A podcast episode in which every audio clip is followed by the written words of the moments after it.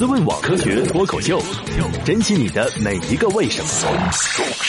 欢迎收听《思问科学脱口秀》。我们今天的话题是长江的鲟鱼和澳洲的野犬。我也不知道这俩是怎么凑到一块儿的。佳佳来自科学脱口秀。嗯，国家动物博物员工来自哎 对，什么掉字儿动物博物馆，对。这题目，这题目一看就不是我起的，因为作为对吧，我们国家动物博物馆出的员工怎么起这么 low 的题目？那你就改一个吧。对，但是这个题目主要是史博士起的嘛，所以要尊重史博士。好，谢谢啊。嗯好，我是半只土豆，来自玉米实验室。嗯，大家好，我是董知音，是科学脱口秀的怎么又哭了？不是我们欺负你了吗？没有这腔儿啊？没有，啊，累了。我先。大家好，我是吴海峰，来自北京电影大学。您怎么你感觉也有良心了是吧？啊，史军来自科学脱口秀，来自玉米实验室，来自斯文网，长江 来自澳洲。来自突尼弗利亚哎，还真没去过澳洲啊。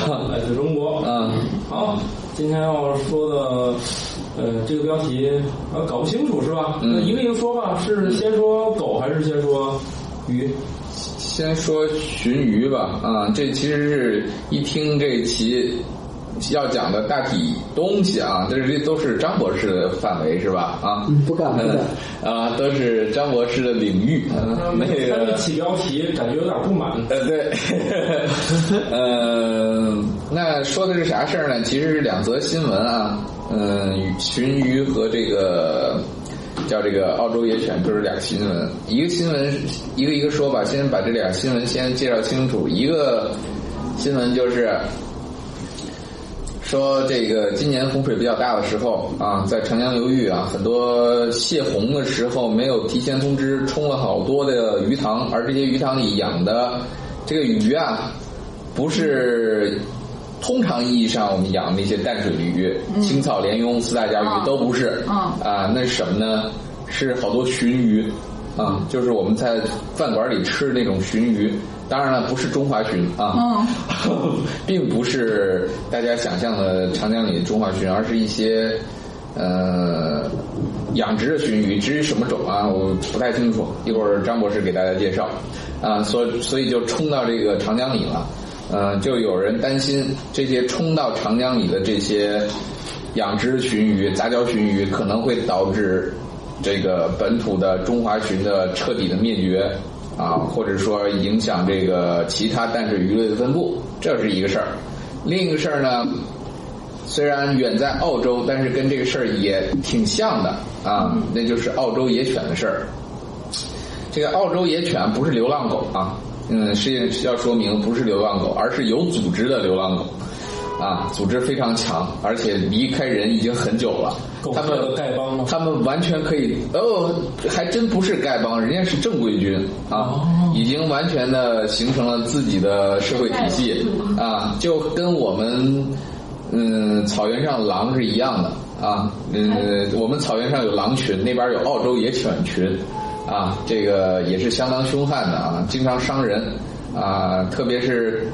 呃，掏个羊啊，咬个牛啊什么的都可以干，啊，呃，所以澳洲人对这种这个这个动物也不忿儿啊。那专家呢想了一个什么办法来解决这个野犬的问题呢？就是说，这野犬打了，这没动力啊，是吧？他们之前的做法就是把那野犬就挂树上，这个打了以后，这个尸体就挂在那个树上，让它自然就干掉了。啊，但是说这这种打没动力，有什么有动力呢？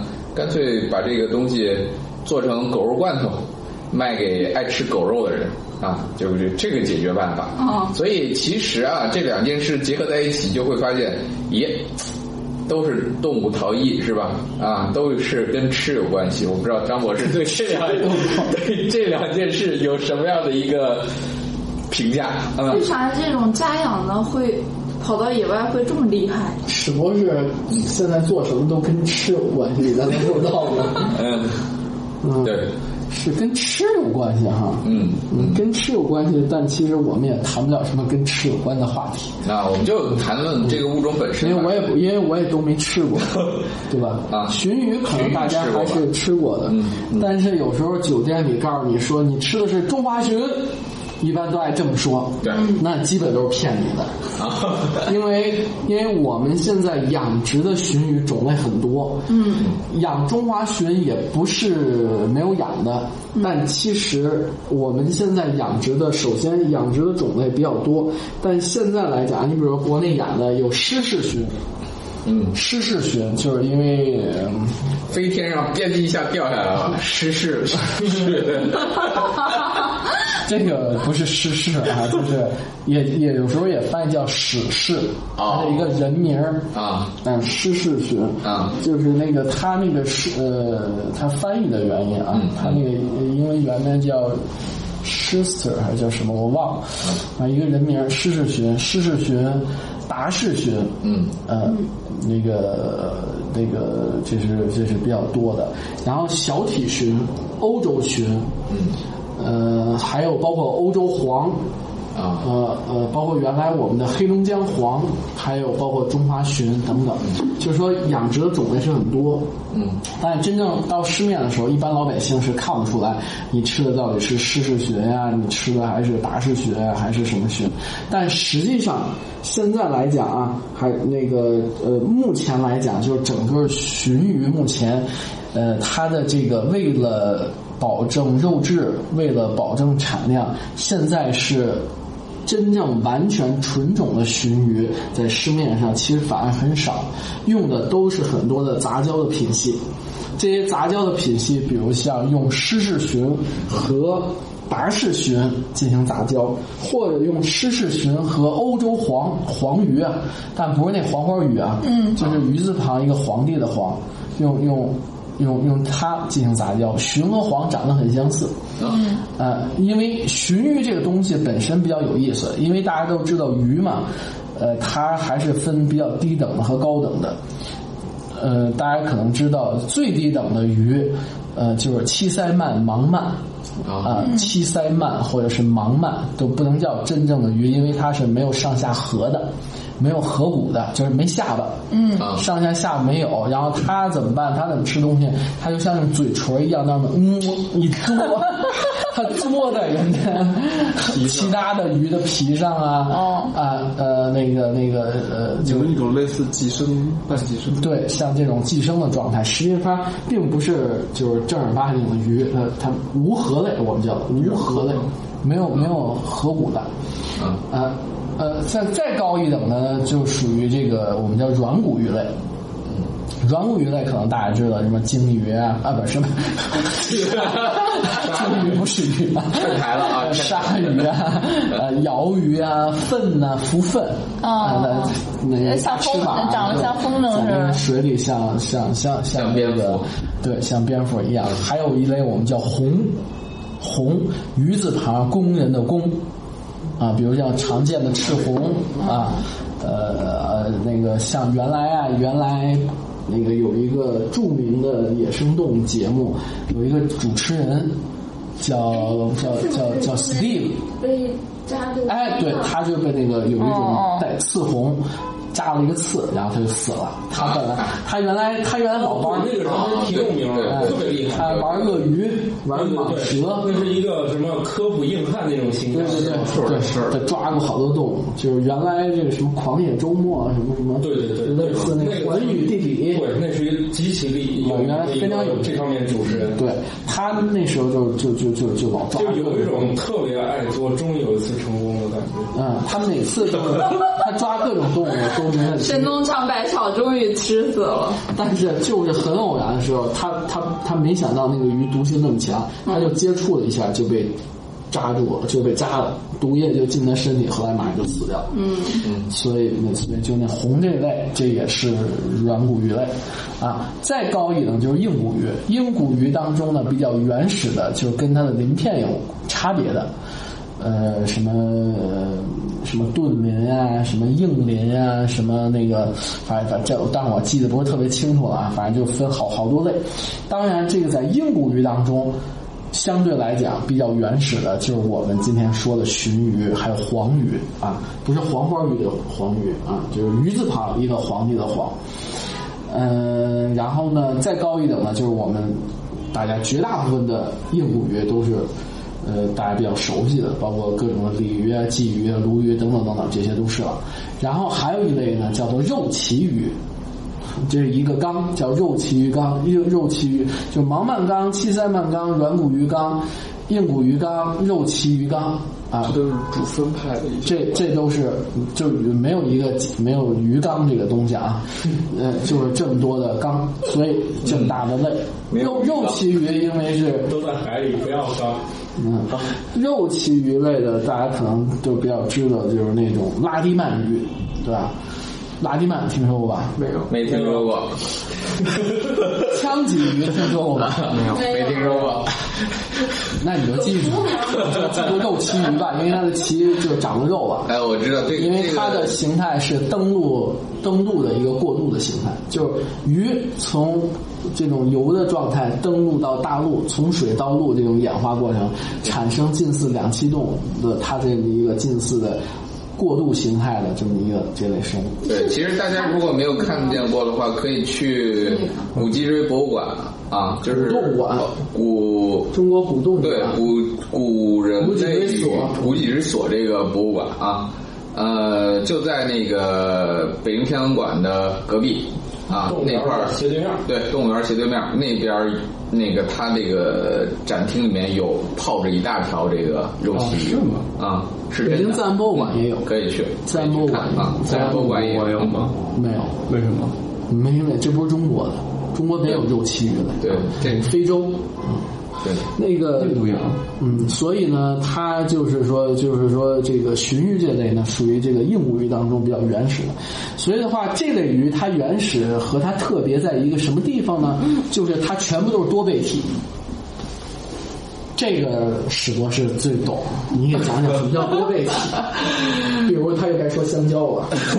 哎，香蕉啊，香蕉是是不一定是多倍体啊，香蕉还是有很多是二倍体的，比如说我们吃那个皇帝蕉，那个头比较小的卖的超贵啊，那是二倍体，就跟我们人一样啊。所谓二倍体，其实还要讲一遍吗？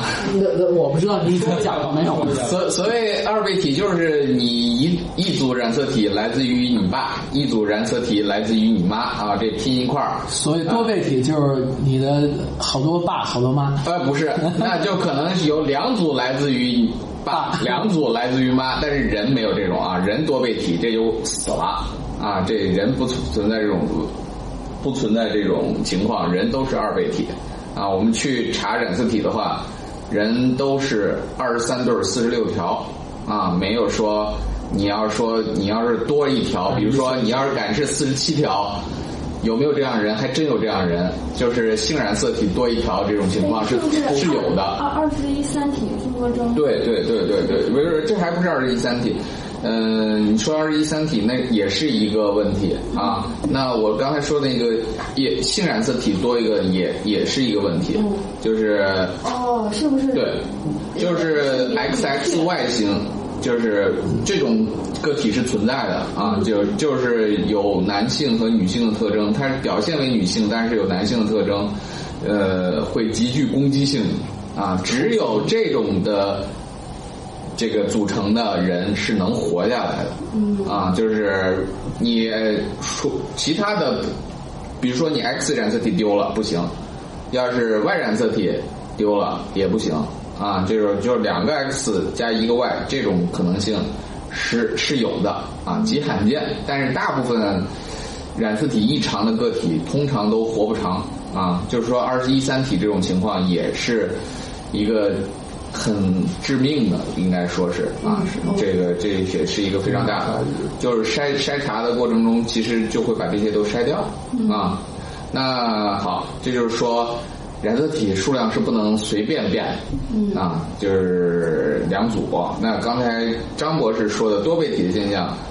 呃，动物里面其实并不是非常的多，嗯动物啊很少非常多，植物里面非常多啊，因为植物的加倍就是倍性的变化还是很强烈的。比如说我们我之前在云南做一种葱的研究的时候，就会发现一个很有意思的现象，它这个啊，它这个两个种啊，就是两个物种，它的山脚下其实是一个物种，山顶上是一个物种，等山中间儿啊，这个物种呢，嗯、也可以认为是另外一个种，为什么呢？因为它既综合了上面那个种和下面这个种呢，各取了一套染色体。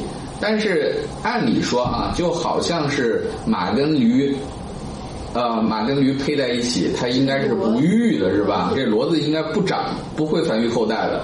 那植物按理说也会出现这种情况，但是就是这个物种很奇怪的是，它自然加倍了。就是它变成了它自己把自就是自然出现了一个加倍，它变成了四组，也就是说，怎么怎么给大家解释呢？就是它把山顶那个和山下那个各复制了一次，就变成了相当于两两配对儿的状态了啊！就它变成了一个典型的一个四倍体。嗯算是一个好种吗？啊，这是一个好种啊，它可以自主繁育了，它一它的后代就会一直维持四倍体的状态。我这是一个非常神奇的一个现象啊！但是这就是在自然界为什么植物物种啊分化的那么快，是吧？它很多很大程度上通过这种多倍化的现象，是一个非常常见的现象啊。就包括我们吃的无籽西瓜，其实也都是用这种方法来做出来的。嗯。正是由于这个多倍体，所以 接得好，正是他讲的，这多倍体实际上是体现了一种非常强的杂交的优势，就是它能够杂交，杂交完了以后能够反复的杂交还，而且呢，它杂交了以后可能相对又有稳定，它综合了。来自于原来不同的父本和母本的优良的性状，所以的话呢，这个鲟鱼这一类，包括鲟和黄不同的属的这个物种啊，这个鱼它全部是多倍体、三倍体或者四倍体，在这种情况下，它非常容易杂交。在自然界当中，杂交了以后呢，它培育的这个后代呢，就就是我们今天看到咱们市面上所所谓的卖的这个中华鲟啊，或者卖给你鲟鱼，大部分来讲都是由原来的这个鲟鱼或者是鱼类的育种的专家他们搞出来的湿氏鲟和达氏黄，也就是一种鲟鱼和一种黄鱼，本来是两个不同属，但是呢，给它杂交完以后。形成了一个很多的品种，现在这个我们市面上能够看到或者是能够吃到的这个品种，最多据说有十七个。当然，这里边有纯的，有的是纯杂交的，也有是分出不同的品系的。那么，总之，这肯定大部分都是杂交的种。换句话说，现在今天我们看到新闻里说，这个水库崩了。然后呢，大量的鲟鱼漫出来了，进到了长江的主流或者干流、支流里边。那么好，现在的问题就是，正是由于这个些鲟鱼杂交的鲟鱼进到长江以后，它是由于它是多倍体，而且它由于它善于杂交，而且它跟谁都能够杂交。在这种情况下，它跟谁都能。稀释吗？它的也就是说，我们现在是人工的这个基因已经是不纯的，它不是野生的，而且本身像湿氏鲟啊、达氏黄啊这些，它根本就不是长江里的物种。长江里传统的鲟鱼的物种就是中华鲟、达氏鲟，不是达氏黄啊。达氏鲟和达氏黄是两回事，达氏黄是在黑龙江的，也叫黑龙江黄。那么这个他们这些杂交的和长江里的本。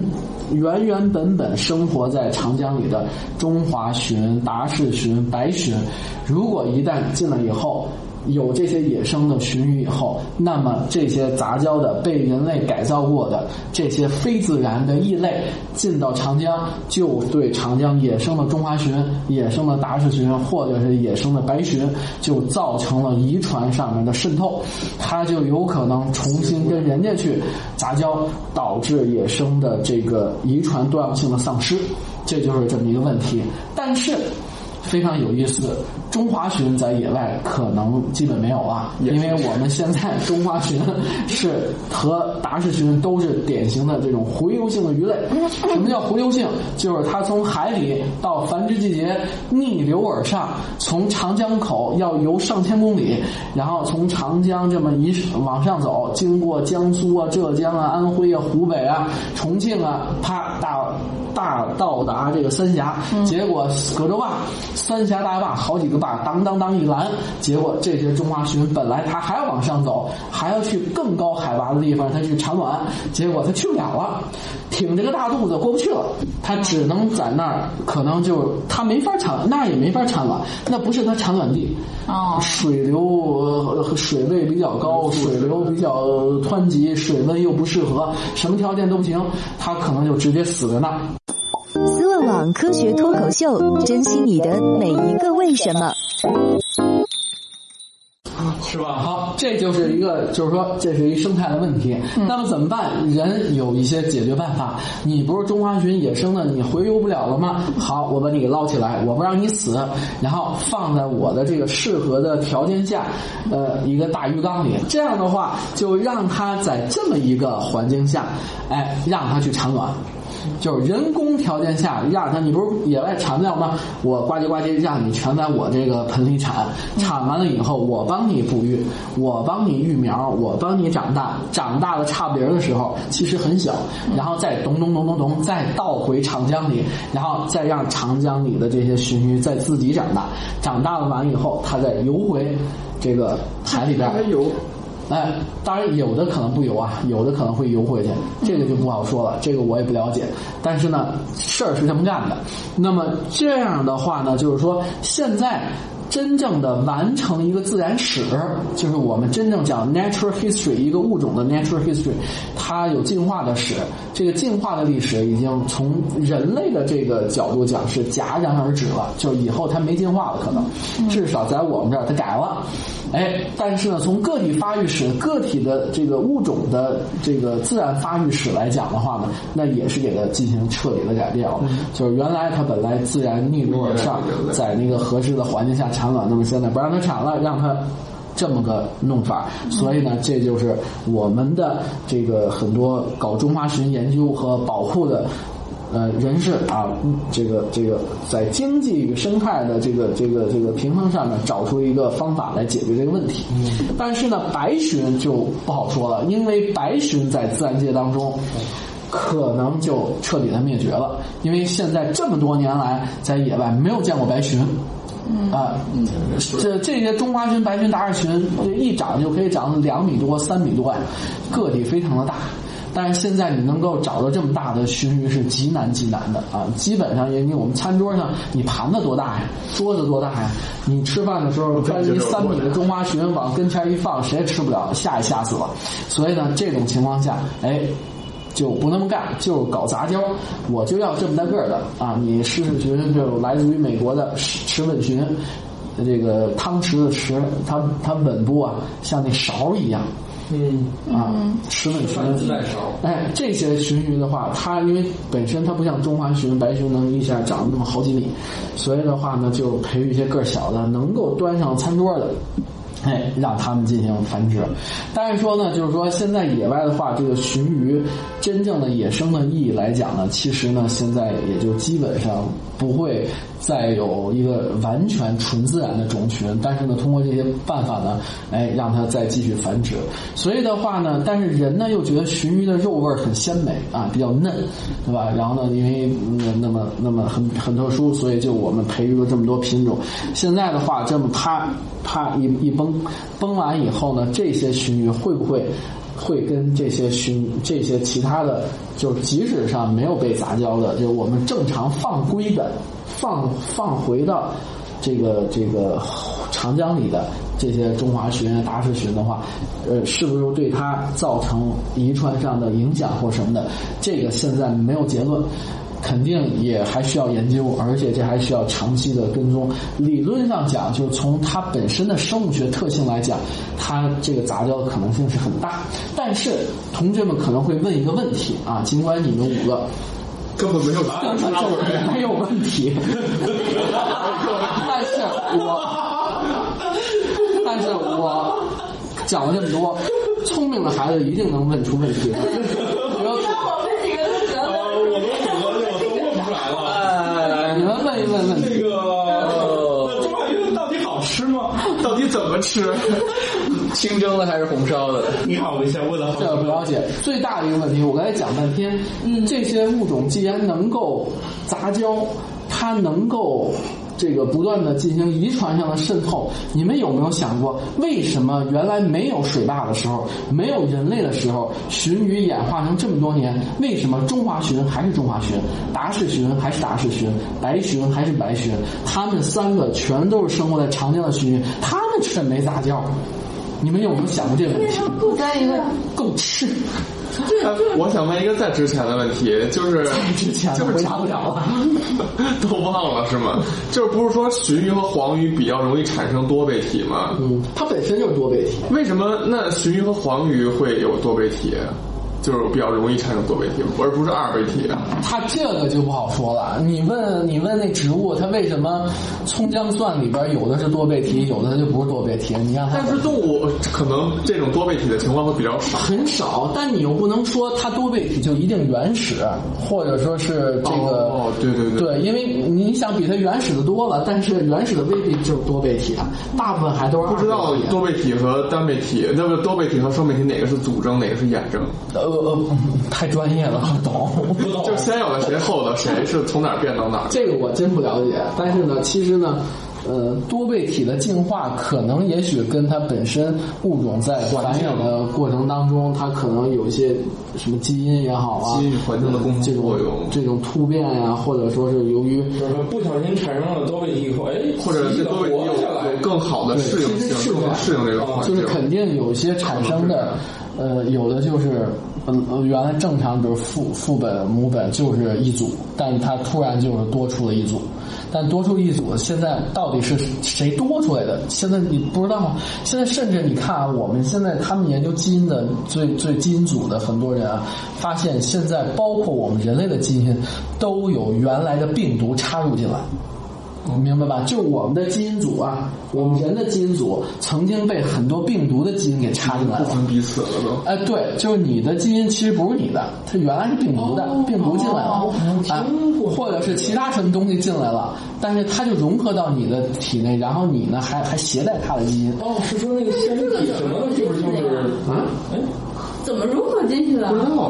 不是它插入吗我？想起来了，我想起来了，好像还真的是，这这是前两年很重要的一个。这个差距的一个很重要的一个这这方面的研究吧，我记得。基因的重组，这个很神奇的。说是现在体内哪个东西就是原始的病毒，它只不过现在就是和人完美的融合了。有可能。对，有，这肯定有，这这是很热的一个研究方向，基因组学方面。所以的话呢，这个它产生的话，当然你不能说它就一定是低等，或者它的二倍体就是高等，呃，没有这个那什么，它肯定是有一些对特殊的情况。从进化上来讲，肯定就适者生存嘛，正好它就有的就存下来，有的有的不能生存就就就就就消亡掉了。哎，所以呢，在这么一个情况下，实际上呢，刚才我问的问题呢，其实呢就是中华鲟、达氏鲟、白鲟本身土生土长的长江这些鲟鱼，它反而没有杂交，这是为什么？其实道理很很简单，它们就见不上面儿。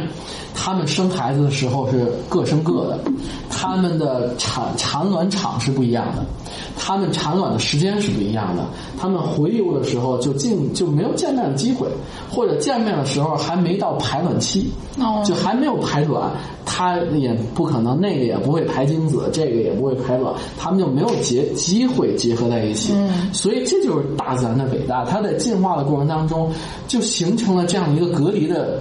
这么一个这个减少竞争或者减少杂交的隔离对，这就这就是一个典型的抑制性，而且这种抑制性，也就是今天我们也可以用生态位的这种分化来解释，也就实际上呢，大家就没有这种竞争。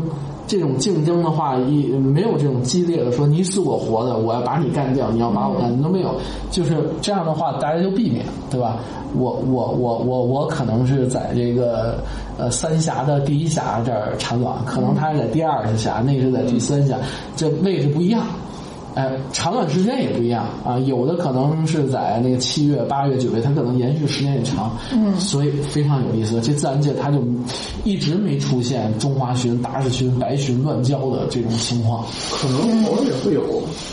偶尔那也许可能会有特例，就是说咱们在生物学研究上，这个特例完全是有可能的，而且物种演化到今天，它一定是因为有特例，才会出现很多新的。形形态出来，嗯，新的类型出来，也就是这类型也就转变成后来所谓的亚种啊，亚种再后来演化成现在的种变异，就哎就是这种变异的对一种积累，嗯，所以这就是一种很有意思的变化。所以呃呃反过来说嘛，那么现在呢，既然已经有这种可能，我们也许说严重点一种基因的污染，呃说不严重点的话呢。嗯，其实呢，本身现在的这个这个中华鲟的繁育技术还是比较成熟的。嗯，就是说，换句话说，我们现在已有的种质资源，已有的这个呃我们的存储啊啊，即使说把长江的可能这些中华鲟全污染了，把它全玷污了啊，全这个乱乱交了，把它们全污辱了。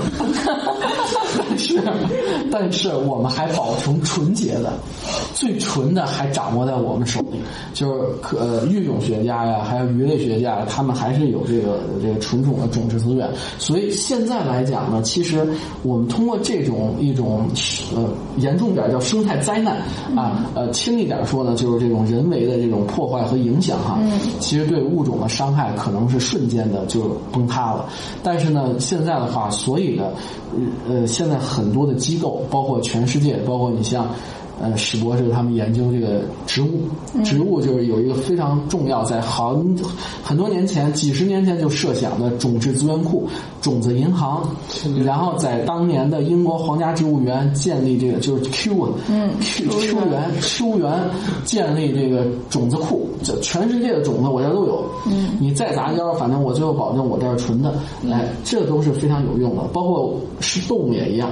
包括人工培育的动物，还有一些珍稀濒危物种，我们品种也有这种种对，包括品种的纯种，大家知道品种本身就是杂出来的，品种本来就是人工育的。但是呢，我们今天也想让品种也纯，因为现在纯品种也在杂，也在乱，嗯，对吧？我们以前吃什么酒精黄啊，吃很多鸡的品种，那有时候鸡很好吃，现在这些鸡们都对吧？都不在，都不纯了，是吧？都被玷污了。网科学脱口秀，珍惜你的每一个为什么。植物会更多一些，嗯，植植物杂的就更对，这植物相对来讲容易点，但动物可能确实呃不是那么容易。但是但是现在肯定是在做，大家人类的还是其实呢呃很有意思。我觉得人呀还很聪明，他不断的破坏，但也不断的在想办法去挽救。但是未来是一个什么样走势，谁也不知道啊，因为反正未来都跟咱们也没什么关系了，是吧？到了未来的时候，我们都挂了。所以呢，也不知道，反正地球也会灭绝，人类也会灭绝，这是必然的。那么好，呃，再说这个澳洲野犬，澳洲野犬的情况跟这个也是很近似。其实澳洲野犬也是基因组学家，现在的遗传学家。呃，分类学家非常感兴趣的问题就是它是哪来的？因为一般来讲的话呢，就是说它长的模样，它叫 dingo 啊，大家可以搜 dingo 啊，d i n g o 啊，对，你上网 dingo 啊，你要搜野犬，你可能搜出来的是各种的中华田园犬，呃，对，什么那些。wild dog 啊，它它其实不叫 wild dog，这个真正叫 wild dog 是非洲的，非洲有一种叫非洲野犬，或者叫非洲猎狗，但不是那个猎狗啊，嗯对，也叫三色犬，因为它主要是白、呃黑和棕哎三种颜色。说到这个 wild 这个词的用法啊，嗯就是大家要注意，特别是在英文当中啊。这个前两天碰到一个事儿，就是一个朋友他们发一篇文章，就出现了很多的图片的配图的错误。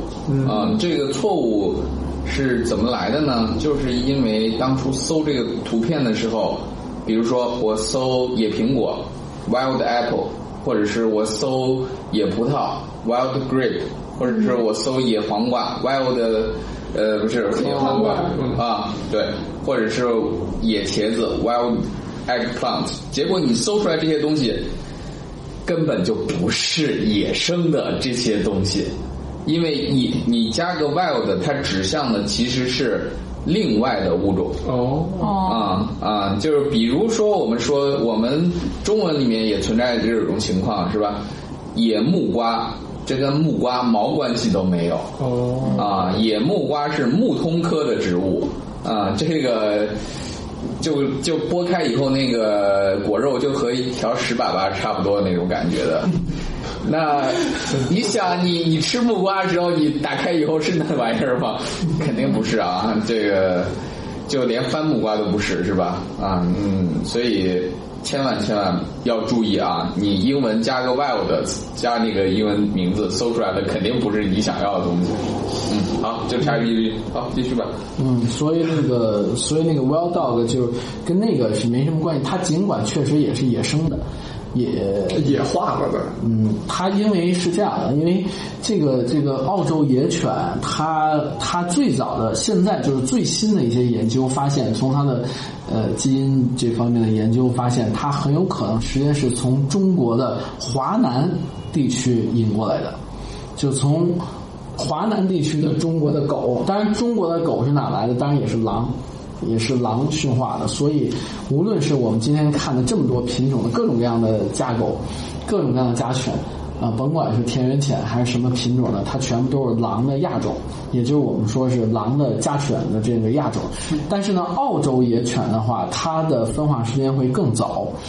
但是呢，它的来源呢，可能也和这个呃中国南方的狼和中和到了东南亚地区的这个狼的种类以及后面的家犬的种类，全做有一些基因的渗透，有有有一些对呃不同的亲缘关系，就是说它之间是有过基因的交流的，所以这样的它的一般的现在分化时间呢，会认为最高可以达到一点八万年前。就一点八万年前就产生了这个现在今天看到的这澳洲野犬，就是它以的基因在一点八万年前的时候跟现在的家狗就已经是不一样了。当然，如果再往进推的话，至少也在六千到八千年前可能就形成了真正所谓的澳洲野犬。它的特点的话，从外形上看，它其实还是像家狗啊，黄颜色的，特别是有点像中华田园犬，对吧？呃，这个这个体型呢也不是特大，也基本像这个柴狗的体型，比一般柴狗要大一点。然后呢，这个颜色是这种土黄色啊，棕黄色。呃，然后呢，这个典型的狗的模样啊，这耳朵比较尖，吻比较长，呃呃，和这个和什么泰迪啊、京巴啊，这这绝对长得是比较比较区别比较大的。那么，澳洲野犬实际上它进到这个澳洲大陆的时候，毫无疑问是也是跟那个后来人这种人的人的引入、人的带入、它的殖民和人本身从欧亚大陆到澳洲去的过程是一起的。嗯嗯，所以呢，在这个在在这个过程当中呢，它就成了一个最后又是反而就是说，呃，没那么多人愿意养它了，对吧？这狗太多了，对吧？有一些就就跑到野外，又成了这个这个野野生的没没有人养的。对，所以的话呢，它现在的话，但是呢，大家都知道，澳大利亚这块大陆很特殊，因为呢，它这里边就是说，可以说是全部都是有袋类动物，就是哺乳动物当中。哺乳动物当中的一类叫单孔类，一类叫有袋类。呃，单孔类大家都知道，就是鸭嘴兽和针鼹啊，针鼹就是长得像刺猬，但是它是生蛋的。鸭嘴兽它们都生蛋，生完蛋以后呢，然后它们的那个那个在喂奶。啊，这是最原始的单孔类哺乳动物。然后稍微比它们高一点的，就是就是属于有袋类动物啊，各种的带獾、带貂、带鼬、带鼠、带熊、初代熊等等这些。那么澳大利亚除了这些是没有其他哺乳动物的。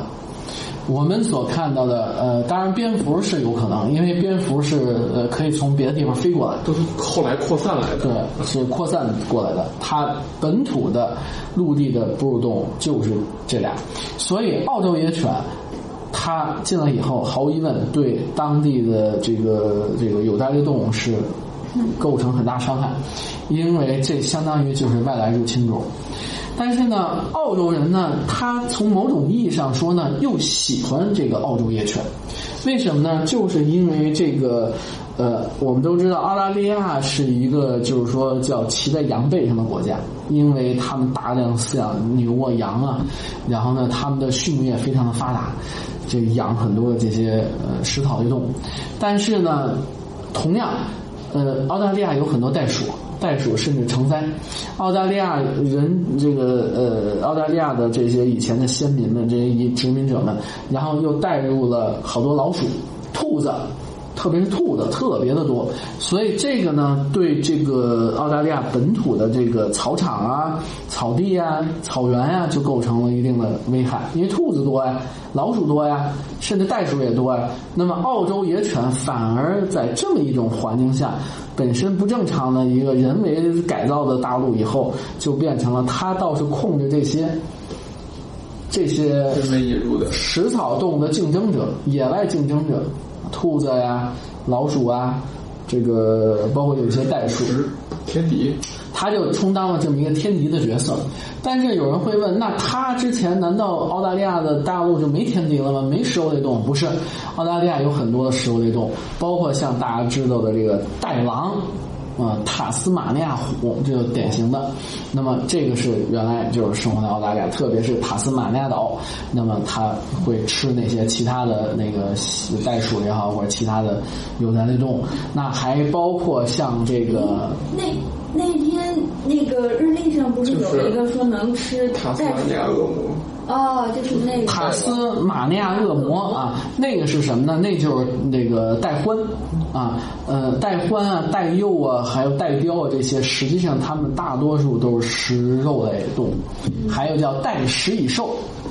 代食蚁兽，代胜的啊，对，跟代胜没关系啊，这都是有袋类，不是一个字啊。这为什么叫代食蚁兽呢？就是它的生态位，或者说它的生态功能和亚非的穿山甲、澳大利亚和那个那个南美洲的这个食蚁兽和这个球鱼和非洲的土豚，它们都是很相似的。它也是吃蚂蚁的，吃蚂蚁啊，吃白蚁的，同样一样。那它叫代食蚁兽。呃，它其实还有一个名字叫戴兹，啊，当然那个字很复杂，一般人也不会写，其实我也不知道怎么写，忘了。那么这些都是都是这属于这个很典型的，呃，可以说是吃肉的这个有袋类。所以的话呢，澳洲野犬呢，其实呢，它既有一定有益的作用啊，控制了这个老鼠啊。兔子啊，这些同样的话呢，它对本土的那个有袋类动物也是造成一定的危害。但是呢，现在的话，因为毕竟澳洲野犬它又是一个野生的物种，它现在是承认的是野生的物种，所以 IUCN 就是世界自然保护联盟，它的受协物种红色名录是评估这个物种的，而且它的级别是跟大熊猫是平级的。它跟大熊猫是，它跟大熊猫都属于易危级。这不是侮辱大熊猫人格？那是太侮辱了！大熊猫脸又变青了。你说这么一个物种，居然是个易危级 啊！这个就是说它。它就是它很特殊，就是又爱又恨的这么一个东西。但是呢，在有些地区可能它的数量是多的，呃，但是从整个来讲呢，它也许还没那么多。但有一些地区可能是是是危害危害牲畜的，因为有时候如果那个地方兔子不多，老鼠不多的话，那丁狗呢就去抓羊，抓小羊啊、小羊羔啊、小牛啊啊，因为他们也成群的啊，跟那个非洲的野犬。或者甚至跟猎狗啊，大家知道那海伊娜猎狗，猎毛的猎，跟那些东西哎，可能就很相似，因为它也是有比较强的攻击性。在这种情况下呢，怎么那么它好？呃，大家也很恨它，而且呢，它因为它是犬科动物，毫无疑问，它很有可能会携带狂犬病。当然也，当然之前那个史博士说有报道说，呃，他可能这个没有发现狂犬病，但是作为犬科动物，它可能携带狂犬病的可能性仍然是比较大，因为毕竟澳大利亚人还带来了很多其他的家犬的品种啊。嗯，对吧？是什么牧羊犬呀，这个犬那犬的很多。那在这种情况下，它完全有可能去接触这个这个澳洲野犬。所以它也有可能，也许有些什么其他的野生动物疾病等等，或者狂犬病，我们还不了解啊。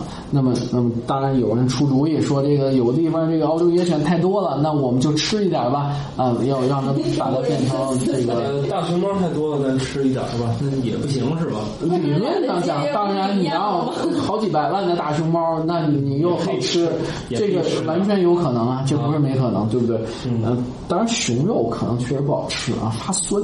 哎，这啊，你吃过吗？你吃过吗？日本真的有吃熊肉的，熊掌啊，乌鸦肉不是，这这是熊肉的。嗯，我我看过有一个视频，好像是。是吧？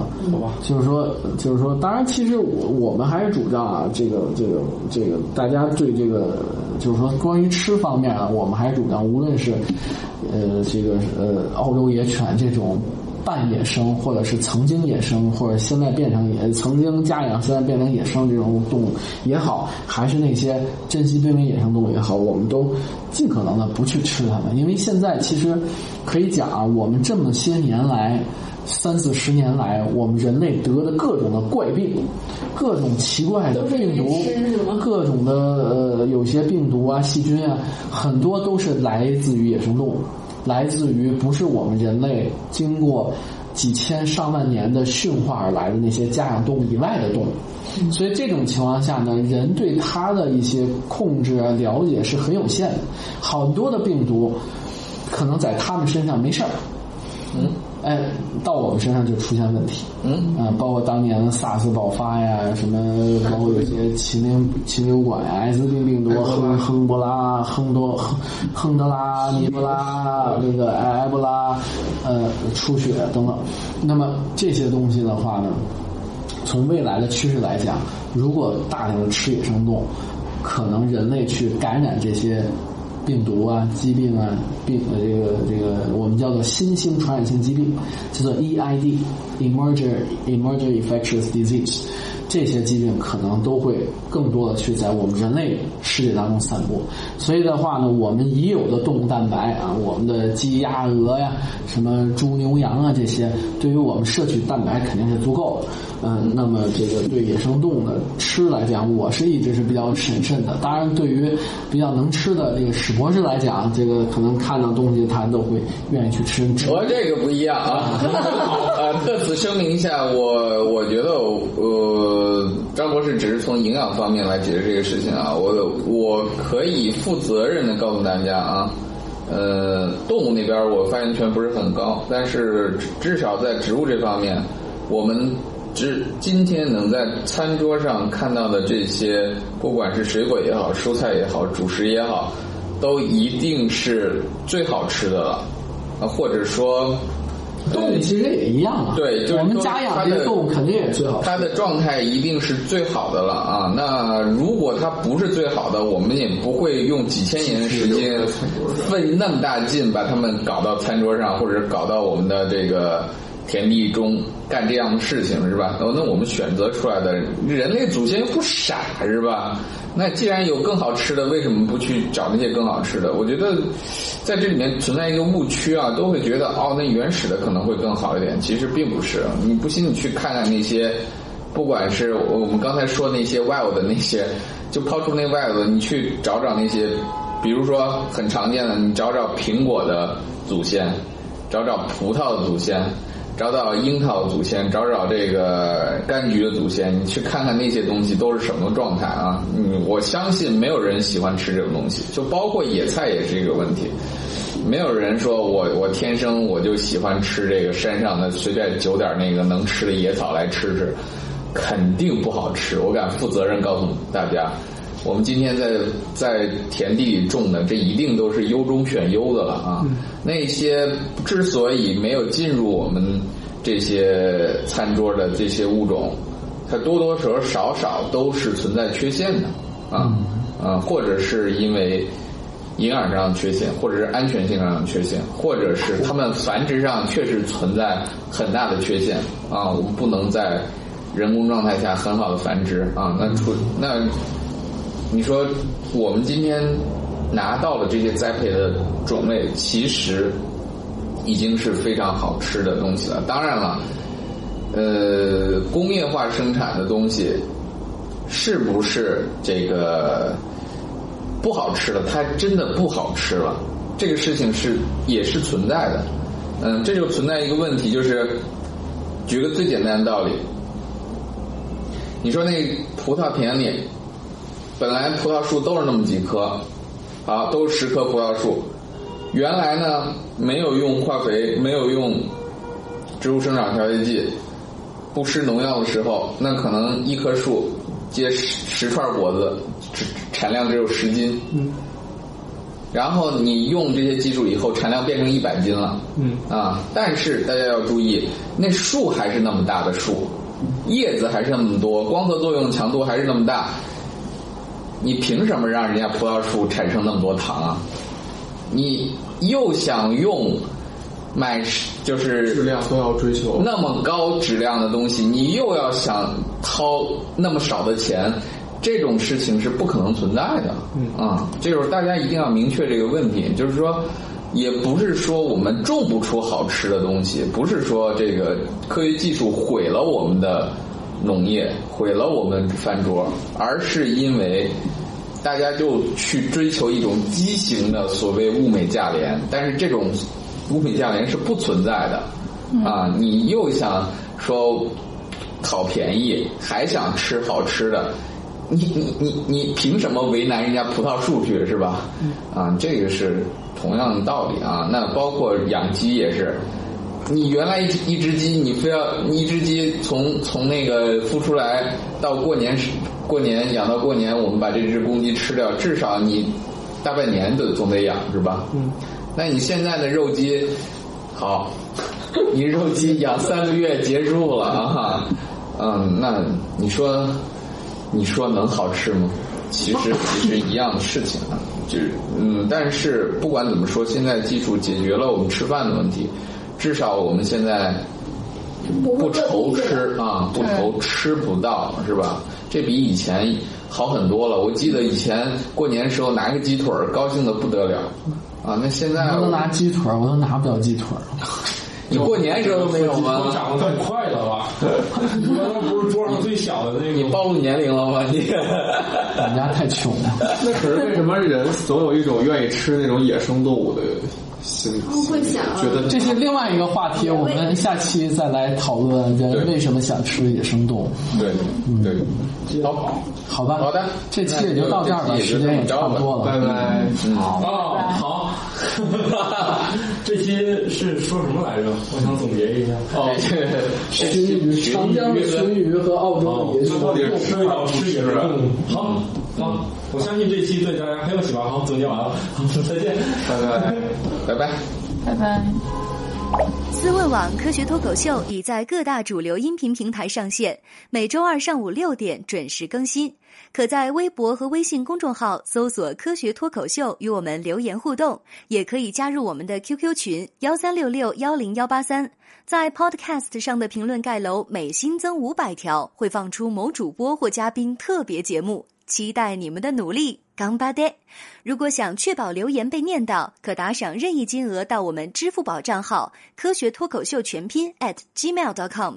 如果你想和主播们前往地球上最生机勃勃的地方一起旅行，请在微信公众平台账号搜索“思问网”三个字并关注。我们致力于打造一个科学自然爱好者的乐园，带领更多人用科学的目光感受自然的美妙。思问网，珍惜你的每一个为什么。